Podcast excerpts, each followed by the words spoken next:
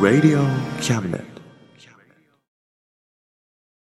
この番組は先生と生徒の素敵な出会いを応援します。学習塾予備校講師専門の求人・給食サイト塾ワーク。倉敷の力医学研究で社会にそして人々の健康に貢献する川崎医科大学衛生学。日本初。日本国内のタイ情報フリーマガジン D マークマガジン。タイ料理タイ雑貨タイ古式マッサージなどのお店情報が満載。タイのポータルサイトタイストリート。タレントや著名人のデザインも手掛けるクリエイターがあなたのブログを魅力的にリメイク。ブログ工房 by ワークストリート。スマートフォンサイトアプリ Facebook 活用 Facebook デザインブックの著者がプロデュースする最新最適なウェブ戦略株式会社ワークス t シャツプリントの SE カンパニーそして学生と社会人と外国人のちょっとユニークなコラムマガジン月刊キャムネットの提供でバンクーバーよりお送りします。Radio Cabinet. どうも田口です。2週間の冬休み中です。子供は元妻といるので一人静かに映画を見たりサウナで寝たり本を読んだり映画を見たりして休暇を過ごしています。前にも書きましたが僕って人に会ったりすること少ないんですね。どれくらい少ないかというと最後に他人と顔を合わせて食事をしたのは4ヶ月前のことです。カナダのクリスマスや新年って結構人が集まってパーティーなんかしているんですが僕は複数の人たちと長時間一緒にいるというのを苦痛に感じるので映画やドラマであるような対面のマンションで華やかなパーティーでワイワイしているのを窓から眺めて寂しく感じるというのはないです。どちらかというとそういうのを見ると苦痛そうだなああいうところにいない僕はラッキーだなあと感じちゃいます。パーティーは全部ダメかというとそうでもなくてまあ強いてあげると例えばどっかの会社の忘年会で費用は全部会社持ちで帰りのタクシー代もですね。ちょっと自分ではお金を出さないような温泉旅館の高級料理で好きな時に温泉に入れて二次会もなしで9時には解散とかいうのだったら喜んでいきますがそういうのってもうずっとないですね。過去には数回そういうのあったんですけどね。でもカナダには温泉旅館自体ないし。さて今月も皆様からのお便りから、えー、大阪府大阪市の SI さん楽しい話題をよろしく。楽しい話題ですか？もし今までの話題が楽しければ大体同じようなテーマが続いていくんじゃないかと思いますが大丈夫ですかね？まあなるべく楽しいことを意識してテーマにするというのもいいかもしれませんね。でも何というか楽しいことってあんまりないんですね。あっても楽しいことって目減りしちゃうから結局悲しくなっちゃうことも多いし。でもまあこれからもよろしくお付き合いください、えー、東京都練馬区のほのぼのさん。今年も1年ありがとうございました。素敵な時間に感謝しています。こちらこそありがとうございました。僕にとっても大切な時間です。東京都中野区のラムちゃん。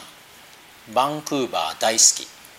バンクーバー悪くないです。よく考えてみたらもう20年以上もここに住んでいます。でも僕からしたら東京の方が羨ましいです。さて今月は幸せについて。数ヶ月前の同じタイトルのものの続きです。この数ヶ月ちょっと幸せについていろいろと考えてきたんですがどうも世間一般でいうところの幸せというのは1不安を感じることなく2好きなことをしたいということじゃないかなと感じるようになりました。この「どうも」というのは僕の思うところの幸せというのと世間一般の幸せというのに差異があるなというところから生じたものです。言うまでもなくここで言うところの世間一般というのは僕の知っている限りの世間一般でそれは僕がこれまでに出会ってきた日本とカナダの人々を含んでいます。日本はともかくカナダという国特に僕の住んでいるバンクーバーは結構いろいろな国からの人々がいますし僕は公立高校の教師をしているので年齢的にも12歳くらいの子どもたちから僕より年配の人たちとも接することがあったりするのでサンプル的にはまあそんなに狭くはないかなとは思っています。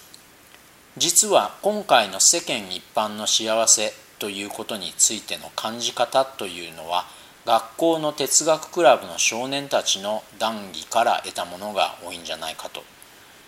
というのがもともと僕の考えている幸せと世間一般が持っている幸せの感じ方にギャップを感じるようになったのはその哲学クラブの生徒たちとのが発端だったんですね。さてまず1の不安についてですがそもそも人生とかキャリアとか命とか健康とかを含む世界というもの自体が不安定なんだからそれを不安定だと感じることは極めて真っ当なことだと思うんですね。逆に言うと世界の不安定さが前提としてあるのに安定を求めるというのはどうかなと思うんです。世界の不安定さというのにはピンからキリまであって不安定さというのはそういった意味では数値化できそれはまあ100%の安定というのはないにしても努力と運以下で100%に数値に近づくことができるという意見があるのも知っていますがでもまあ結果は常に100%なので例えば自分に都合の悪い結果が出てでも確率的にはそういう結果が出るはずではなかったというのは僕なんかからしたらどうでもいいことなんじゃないかと思うんですね。晴天は晴天で雨は雨ですね。降水率100%の時の晴天と0%の時の晴天というのは実質的に同じ晴天であるべきだと思います。昔のジャズの歌でもあるように降っても晴れてもの気持ちを用意するために力を注ぐべきでそこに例えば「頼むから晴れてよ」とか高いお金を払ってピンポイント天気予報を手配するとかいった努力をするべきじゃないと思うんですね。もう一つの2の好きなことをしたいというのはこれもまた不確かなもので長年好きだったことが気がついたら心の負担になっていたなんてことは誰でもが経験していることじゃないかと思います。これは人や物に関しても同じですね。友人にしても恋人にしてもあるいはすごく欲しかった高価なものにしても好きの度合いって目減りしますよね。だからというわけではないのかもしれませんが初めに前提ありきというのがあってそれだったらこの好きなことも確率でいこうというのがあったりするんじゃないかと思います。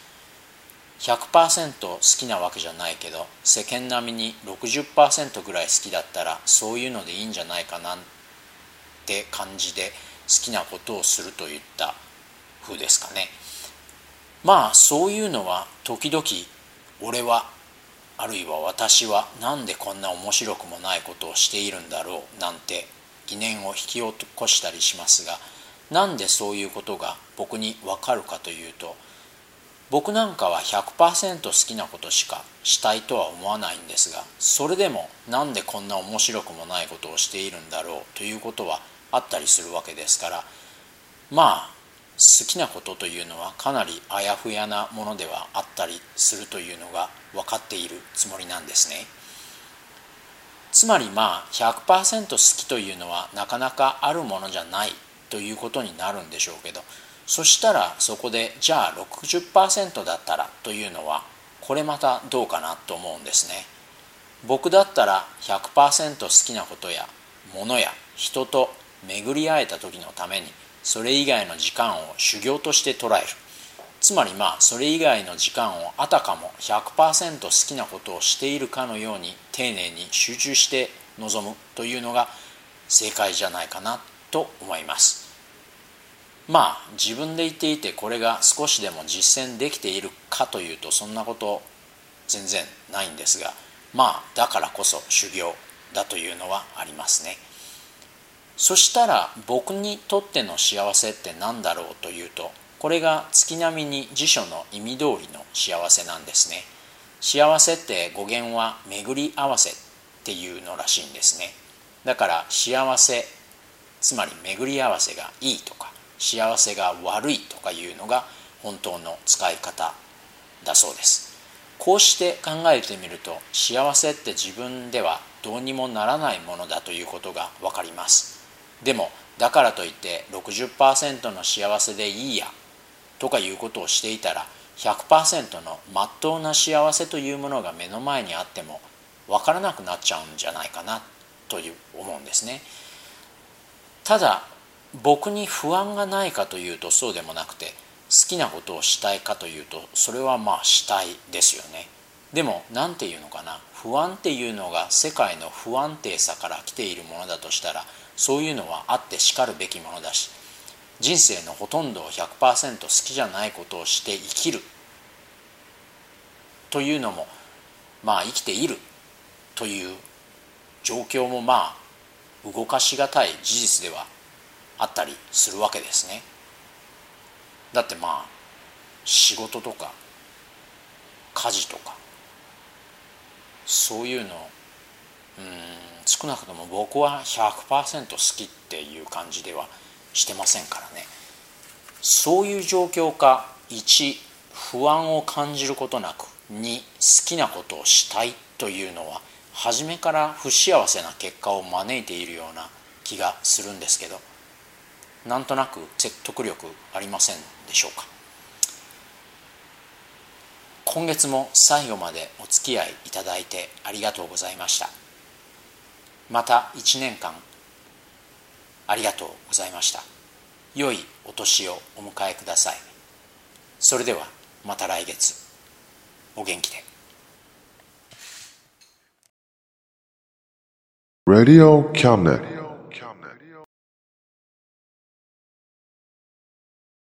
この番組は先生と生徒の素敵な出会いを応援します。学習塾予備校講師専門の求人・給食サイト塾ワーク。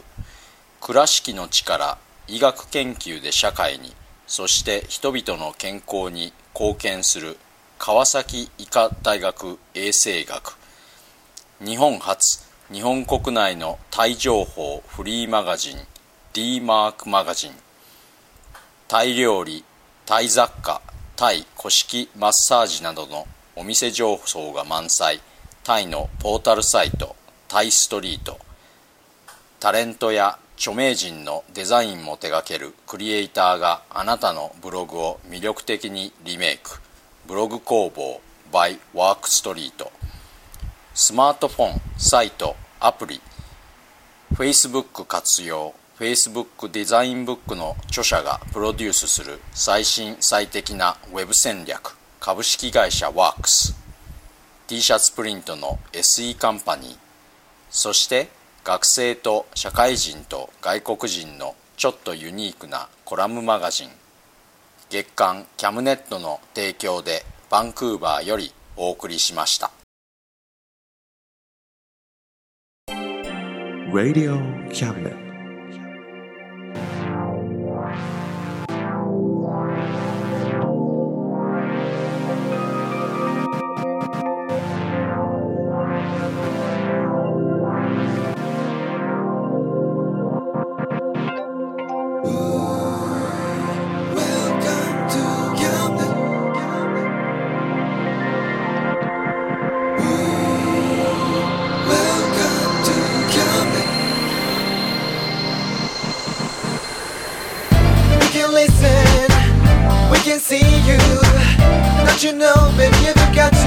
Josie.